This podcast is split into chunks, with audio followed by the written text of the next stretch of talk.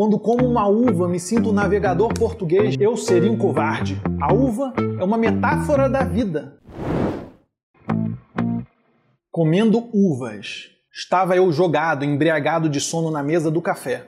O pote de sorvete na minha frente, sem sorvete. Apenas um cacho, onde em cada gravetinho morava uma uva verde e eu, aleatoriamente, pegava uma a uma, fazendo a mudança dela para minha boca.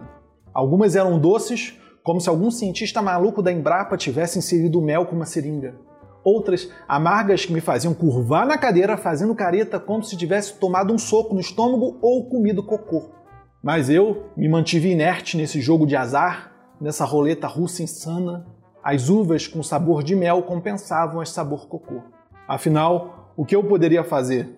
Abrir a geladeira e pegar um pote que realmente tivesse sorvete? Me submeter ao gosto imutável, artificialmente uniforme, sabor baunilha, gordura trans? Eu seria um covarde.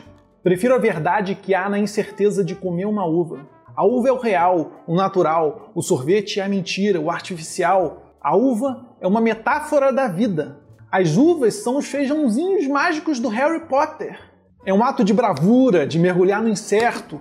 Quando como uma uva, me sinto um navegador português desbravando o desconhecido mar do Atlântico Sul em busca das Américas, capaz de encarar qualquer tempestade, qualquer monstro marinho.